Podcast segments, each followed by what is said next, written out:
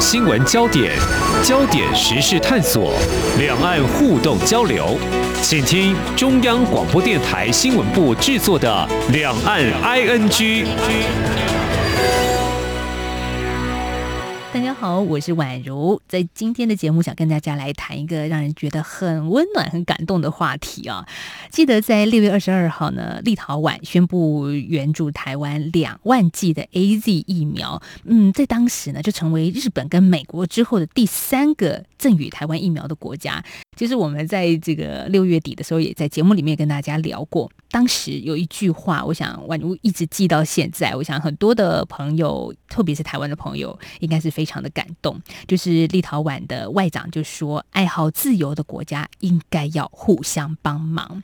好，大家可能会觉得说：“好，这件事情美好的事情就到此暂告一段落，结束了。”其实没有哦，因为呢，我们陆续后也看到了一个台湾的民众啊，在脸书上呢谈到说。啊，其实有不少台湾人透过捐款给立陶宛的社福机构，而这个民众呢，他也透过脸书告诉大家，传达了立陶宛的社福机构的感谢。也有看到一些新闻是说，义美这是台湾很大家的一个食品公司哦，将送给立陶宛两个货柜的小泡芙，那特别也在这个包装上用立陶宛文写着谢谢。真的，这个爱好自由的国家应该要互相帮忙，而台湾这时候能做的可能不多，但是我们确实看到很多人是默默的在做。所以在今天的节目，我们继续来延续这样子的一个温暖的故事，同时也想跟听众朋友来谈一个下个阶段的问题，也就是说呢，嗯，立陶宛的官员前阵子也提到说，他们正在进行相关的立法程序，预计。今年的十月或十一月会在台湾成立办事处。那他也强调，这个官员也强调呢，是立陶宛不担心中国的制裁。好，所以让宛如也特别想利用今天节目，也跟大家谈一谈，说，诶，为什么这个看起来不大两百多万人口的国家，他却不怕中国呢？好，节目中我们访问到的是辅仁大学意大利语系的副教授兼系主任张梦仁张主任，而张主任呢，同时也是辅仁大学的外交暨国际事务学程的召集人。主任你好，你好，主持人好，各位听众大家好。刚刚呢，我私底下问了一下主任，主任其实在过去留学的时候，其实跟立陶宛还有一些不小的渊源存在，谈谈这个故事好不好？之前在意大利念书的时候，刚好有一位蛮不错的朋友。这位女生她叫做 VIDA 嘛嗯，跟她关系不错的时候，就曾经有一次听到她跟我另外一个朋友乌克兰的朋友呢，他们两位用俄语交谈。那我知道立陶宛他们有自己的立陶宛语，乌克兰也有乌克兰语，但两个呢，当然之前呢都曾经有被苏俄呢、苏联呢统治过，所以他们会讲。俄语呢，当然我是大概知道略知一二，嗯、但听这位同学讲，他说，事实上呢，在我们立陶宛呢，现在不太不太想让我们讲俄语，因为俄罗斯呢是我们的敌人，那俄罗斯对乌克兰来说呢，也同样是他们的敌人。可是，在这两个国家呢，没有共通的语言之下呢，这两位同学呢，只好勉强的用俄语交谈。那他也跟我提醒说，其实既然俄罗斯是敌人的话呢，尽量呢就不太想让人家知道说他会讲俄语。哇，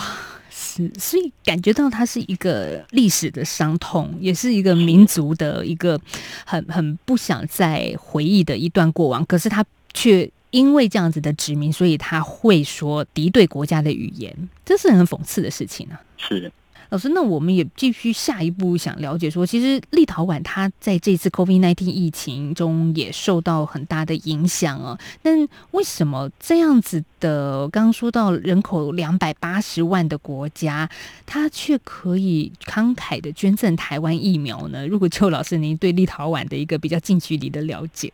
当立陶宛他自己。自己也说过，他们大概已经接种三成到五成这么多了。然后在接种完三成到五成，他们认为他们足够的情况之下呢，就开始要往外交方面去迈进。那在外交方面迈进呢，当然主要是先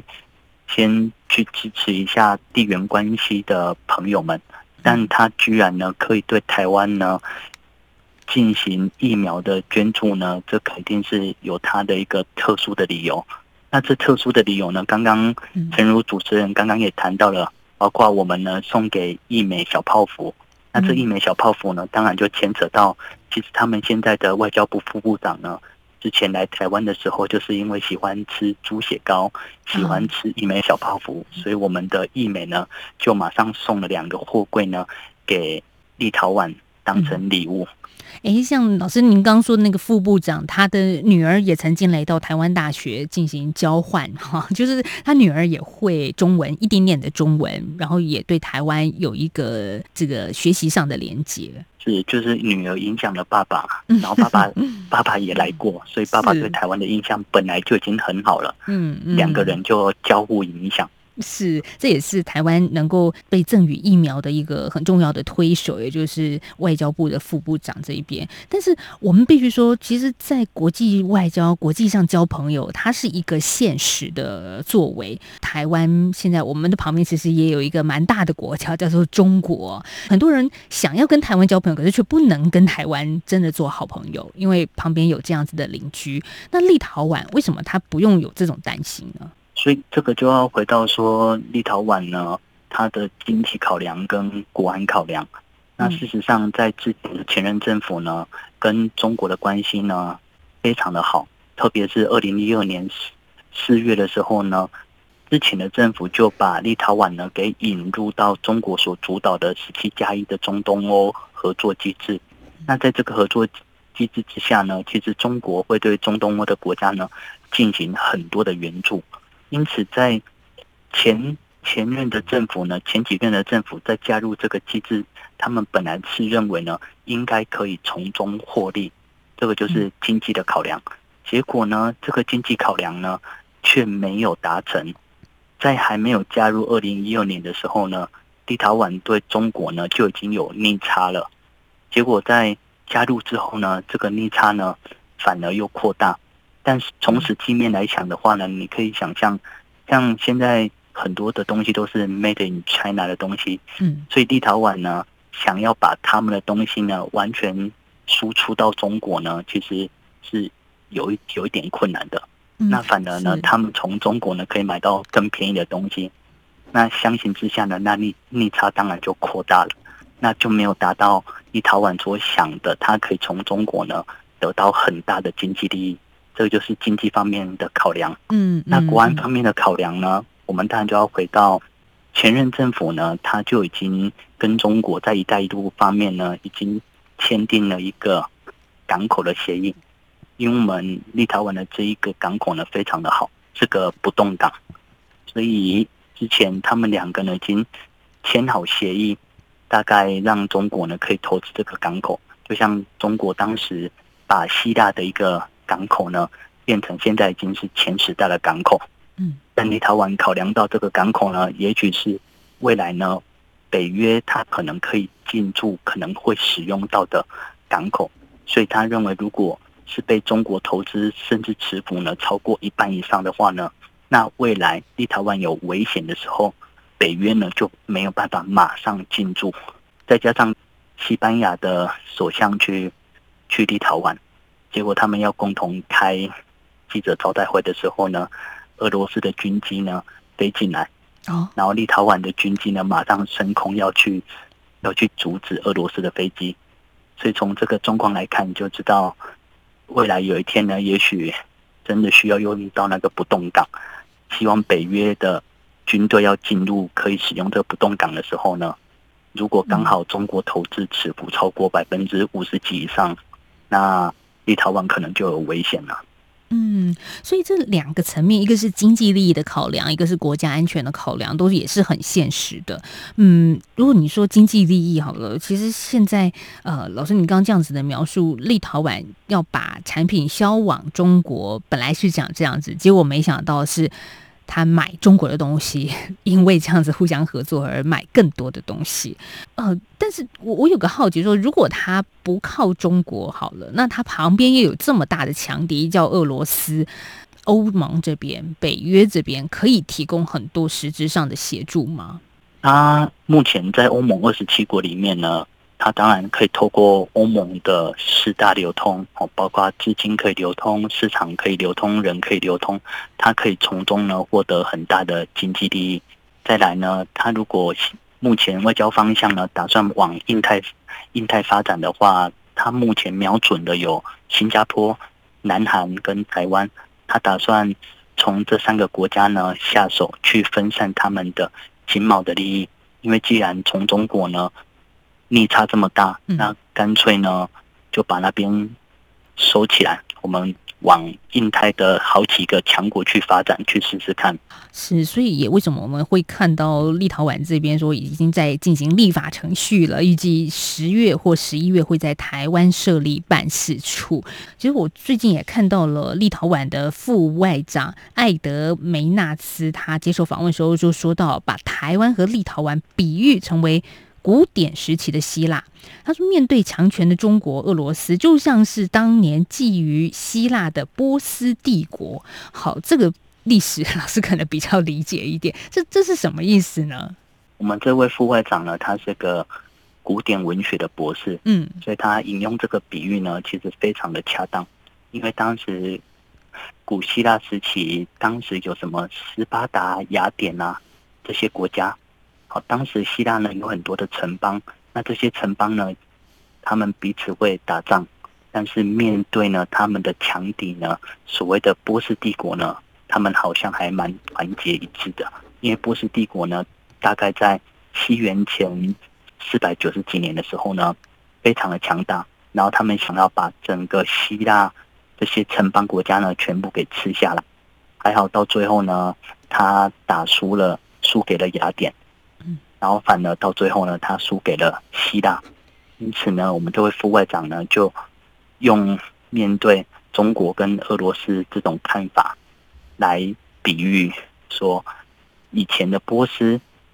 觊觎我们的希腊，就像现在的中国跟俄罗斯呢，可能对立陶宛呢有现实层面的危险，嗯。大概是这种比喻。有一个好奇，如果这样打个比方啊，老师，如果立陶宛它没有经过一个政党轮替，它还会有这样子的一个决定吗？我觉得这也是蛮值得玩味的地方，就是一个选举改变了一个国家，然后把新的领导阶层、新的概念进入了政府之后，也改变了立陶宛的国家对外策略。我觉得这个真的要蛮感谢台湾的政府方面，因为现在的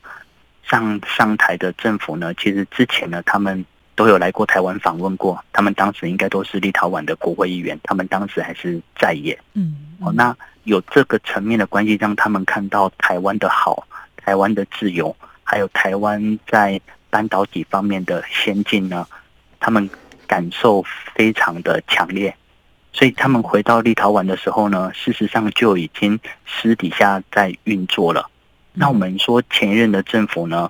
感觉起来似乎是。比较对中国有好感，但事实上呢，前任政府在快卸任的时候呢，他也是支持台湾呢，以类似国际组织的身份呢加入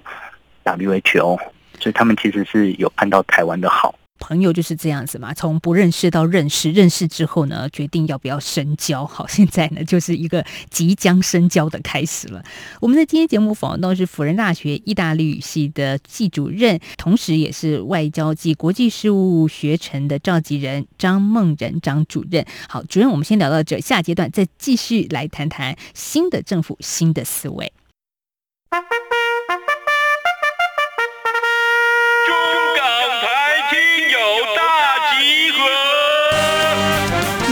两岸 ING 和港式大排档节目联手大放送，此刻正在进行听友空中来点名活动，即日起只要张开耳朵，动动手指，就有机会轻松拿大奖。活动闯关办法。听好了哟！首先开启活动网页 triple w 的 r t i 的 o r g 的 t w，或者上网搜寻“听友空中来点名”，再来点开音档仔细听，继续填答问卷后许愿送出，噔噔，最后没事不要外出，乖乖在家等待中奖通知。这回我们准备了实用的精美奖品给您，包括旗舰品牌耳机、光触媒空气净化器、阿里山冠军咖啡耳挂包、台湾复古 T 恤与台湾设计师独创口罩组，一共二十一个奖项。两岸 ING 节目将抽出奖项得主，并同步在央广脸书及官网公布。每个人的活动参与次数不限，但中奖机会仅限一次。最后的最后，别忘了乖乖在家等待咱们的中奖通知哟！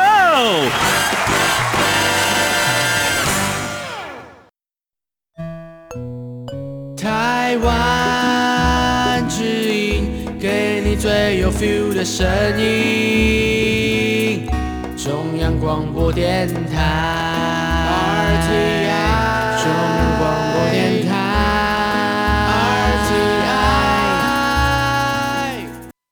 续回到今天的两岸 ING 节目，我是宛如。我们要谈的是立陶宛。嗯，上个阶段谈的其实就是说，哎，难道立陶宛真的有这么大的能耐拒绝中国的赞助、资助跟诱惑吗？其实还真的是，其实是有本钱的。那我们也在接下来的节目想跟张梦仁主任来谈到说，很多国家不敢说的话，其实立陶宛这个小国家啊，我们其实台湾也蛮小的啦，但是我们也说立陶宛比我们更小。小的一个这个国家却敢说真话，对于中国犯下了违反人道罪啦，还有在新疆的种族灭绝罪等等的罪行，其实立陶宛是勇于站出来发声的。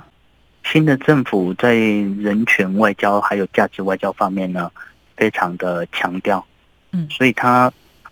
他们刚好在这一次中国呢反击欧盟议会，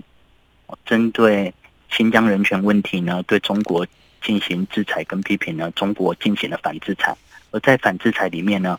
他制裁的十位，包括国会议员、欧洲议会的国会议员以及智库里面呢，有其中一个就是立陶宛人。所以很明显的，立陶宛呢，对中国方面的人权呢，他是一点都不畏惧的。他除了在欧洲议会呢，针对中国的人权呢进行批判。而且回到自己的国内议会呢，他们也在国内议会呢通过批判中国违反人道罪跟种族灭绝，所以这个国家呢蛮蛮了不起的。刚上个阶段也谈到，二零二零年十月份的选举，立陶宛的国会大选变天，这也是一个很重要的一个转折，也让这样子的一个理念能够予以实践。立陶宛跟台湾的交流，也会让我想到去年。捷克参议院议长韦德奇率团来到台湾访问，当时大家也在看，哇，捷克好像离台湾也有一点点距离的国家，可是他对台湾的支持也让人很刮目相看啊。上个礼拜呢，中国对捷克呢又开始进行了人情的喊话，因为他认为捷克呢开始对他们有所疏远，而在捷克里面呢，其实捷克的总统呢一直是亲中。他的立场呢是严重的亲中，所以捷克总统呢一直在帮捷克跟中国之间呢搭很多的桥梁，但还好呢，新的捷克的的团队上去之后呢，包括最主要的是我们的首都的市长，因为首都的市长呢也是曾经来过台湾当过留学生，对对台湾的印象非常好，所以首都的市长，然后包括他们的政党里面呢。一直在对里面做疏通，因此有了之后的捷克的参议员议长呢来访台，然后访访台完之后呢，回去呢马上又被中国呢进行了进行了制裁。中国也没有给捷克太多好脸色看，但是我记得那时候韦德起来到台湾，很在国会里面哇说了一句中文，让大家很感动，就是我是台湾人啊。是，但但是回去他得面对政治的现实啦。像中国对他们进行制裁呢，第一个就马上不买他们的小提琴，嗯，因为捷克的小提琴非常的有名，马上就不买他们的。嗯，我我觉得今天我们来谈到的这两个国家，一个是立陶宛，一个捷克，他们都有自己想要踏出去的一个企图，然后也希望把自己的好产品卖出去，可是都都遇到了。困难。如果说跟中国做好朋友，他们或许东西想象中好了，可以卖很多出去。但立陶宛它其实并没有得到这样实质的经济利益。那捷克呢？捷克东西他也想卖出去啊。捷克目前它的经济发展呢，比立陶宛呢好很多，所以捷克呢，它可能在这方面呢，亲亲中方面呢，可能还还是会比立陶宛多很多了。但现在呢，在这个状况之下呢，捷克跟中国的的距离呢，开始越来越远之后，我认为中国可能还会进行下一步的动作，因为中国在上个礼拜呢，他只是先对他温情喊话。跟他说，我们可以利用呢“一带一路”呢，慢慢的让两边的关系、经贸关系呢，再变得更好。那如果捷克呢，他继续呢不这么这么看待，继续跟中国保持疏远的话呢，我想中国可能会有下一步的动作。但如果捷克呢挺得过下一步的动作呢，应该未来就会跟立陶宛一样呢，跟台湾的关系就会越来越好。我曾经在《苹果日报》呢，当时有写过说，当捷克的参议院议长呢来台之后呢，可能会有一波的骨牌效应。结果果不其然，马上有立陶宛。是，但是大家也可以看到，就是中国用“一带一路”真的利诱了很多的国家。但我们从这边也可以看到，中国的一带一路呢，没有办法真正投资到这些国家的话呢，这些国家会因为经贸的考量。就会开始对中国越来越远，好，特别他们会考虑到，他们同时也是在欧盟里面，欧盟呢其实就可以保护他们，也可以帮助他们把经济呢弄得更好。然后最重要的因素，这些中东欧国家呢，他们在安全方面非常的仰赖美国，所谓的北约。那现在的拜登上来之后呢，拜登就已经承诺了，我呢会继续对北约呢进行我。美国该有的承诺，在拜登呢做这些呼吁之下呢，中东欧国家它本来就是比较亲美的，他们马上呢就对中国呢做了更明确的表态。所以拜登上来之后的美国呢，给了很漂亮的承诺，很实际的承诺之后呢，很多的中东欧国家，也许除了匈牙利之外啦，他们呢大概都会变得更为亲欧跟亲美。嗯，所以老师觉得这个骨牌效应会一直继续推下去，但前提就是“一带一路”没有办法对他们进行到经济的笼络了，嗯、因为很明显，立立陶宛就是还是逆差。哦，只要中国的一带一路的资金呢没有真正的下放到这些国家去的话呢，那他们也会回过头来思考说：那我如果没有这些经济的优惠的话呢？那中国到底对我来说有什么好处？因为他们本来在欧盟里面，欧盟就是强调民主、人权跟善治，好，他们大概强强调这三个重点。这三个重点呢，也会影响到这些中东欧国家。那现在又有美国呢在背后撑腰的话呢，我相信中东欧国家呢，特别像是波罗的海这三个国家，他们会觉得。有美国在背后撑腰，有欧盟在背后撑腰呢，他们应该会更敢跟中国呢说不。嗯，然后台湾呢，应该要趁这个机会呢，去寻找一下，是不是有某些国家呢，“一带一路”呢没有办法真正渗透到这些国家，然后这些国家呢，也是蛮蛮秉持着价值外交跟人道外交，台湾呢应该主动对这些中东欧国家呢。出击，去争取他们的友谊。所以老师说的很重要，一个是价值外交，一个是人道外交。我们今天谈到点名到的两个国家，一个是立陶宛，一个是捷克，他们都是在冷战时期曾经是苏联的附庸国。那现在好不容易走向了一个民主化，而且这两个国家也算是一个模范生了。那其实现在他们在跟台湾这样子的一个交往深化，它代表的意义是什么呢？我觉得这些国家呢，应该是把他们原本就在他们心里面的人权跟价值，还有争取自由的对抗集权、对抗对抗共共产集权那种感觉呢，整个把它给激发出来。嗯，这是台湾呢给他们一个最大的代表性。其实也透过这样的行动，代表着他们想对中国这个国家这么大的一个国家说他们自己想要说的内心的话。这些国家想跟中国说的话，他们应该会考虑到，如果呢，你真的没有办法为我们的国家呢做到经济的发展，没有像你之前对我们所做到的承诺的话呢，那我们呢应该会走我们自己的路，因为我们不会靠你来做我们的经济发展，我们呢会分散我们的经济投资，我们呢会开始进行我们的价值、人权跟自由的外交。这是他们敢对中国讲的心里话吧？嗯，是。的确，我看到在前阵子，二零一九年，立陶宛它发布了一个国家安全年度威胁报告，当中就提到了中国的间谍活动是国家安全的威胁之一啊。呃，甚至在今年二月，我也看到立陶宛政府以国家安全为由，禁止使用中国公司生产的机场行李扫描设备。这这是什么意思呢？这也代表着经济利诱之余，其实也看到了。中国的恐惧，中国带来的威胁。其实不止在立陶宛，好像波罗的海这三个国家呢，他们对中国的间谍活动呢，在近一两年呢，他们大概都有发现。更大的新闻就是上个礼拜呢，德国梅克旁边最重要的一个智库人士，他应该也是做政治学方面的教授，他是中国的间谍呢，已经当了大概有十年这么久了。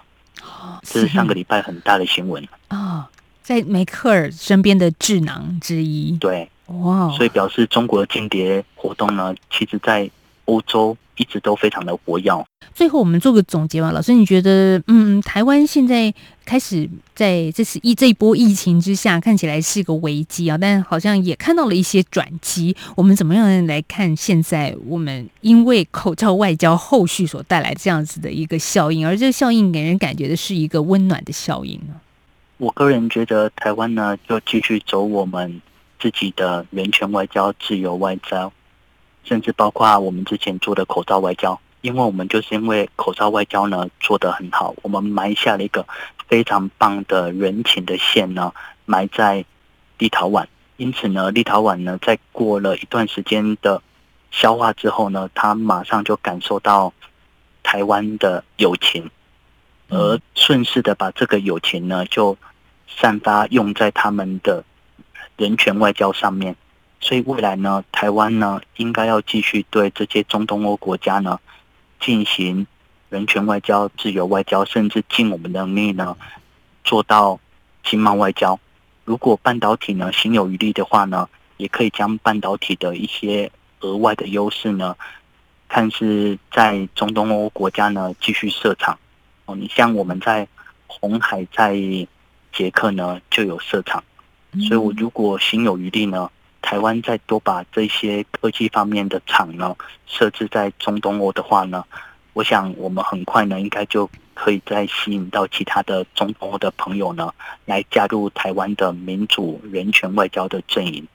嗯，所以也像上礼拜立陶宛的经济部官员就提到说，欧洲目前各国面临的是晶片短缺，那台湾是全球主要晶片生产国，所以立陶宛企业当然希望能够寻找更多与台湾合作的机会，这也是一个从经贸上的着眼点下手，也是台湾我们可以发挥的力量所在了。好，我们在今天节目访问到是辅仁大学意大利语系的系主任张梦仁张老师，谢谢张主任。好，谢谢宛如。最后呢，也谢谢听众朋友今天的收听了。我们节目呢有一个专属的粉丝团在脸书上，您可以搜寻“两岸 ING”，就可以及时收到我们节目最新推出的一些活动讯息，还有跟主持人联络聊聊天。那我们的电子信箱呢也随时开放着，欢迎大家 ING at RTI 点 ORG。点 tw 好，这个如果您是使用传统手写信件的朋友，当然也非常非常的欢迎了。好久没有收到这样子的信了。如果您是想写信给我们，欢迎寄到台湾台北市北安路五十五号中央广播电台两岸 ING 节目收就可以了。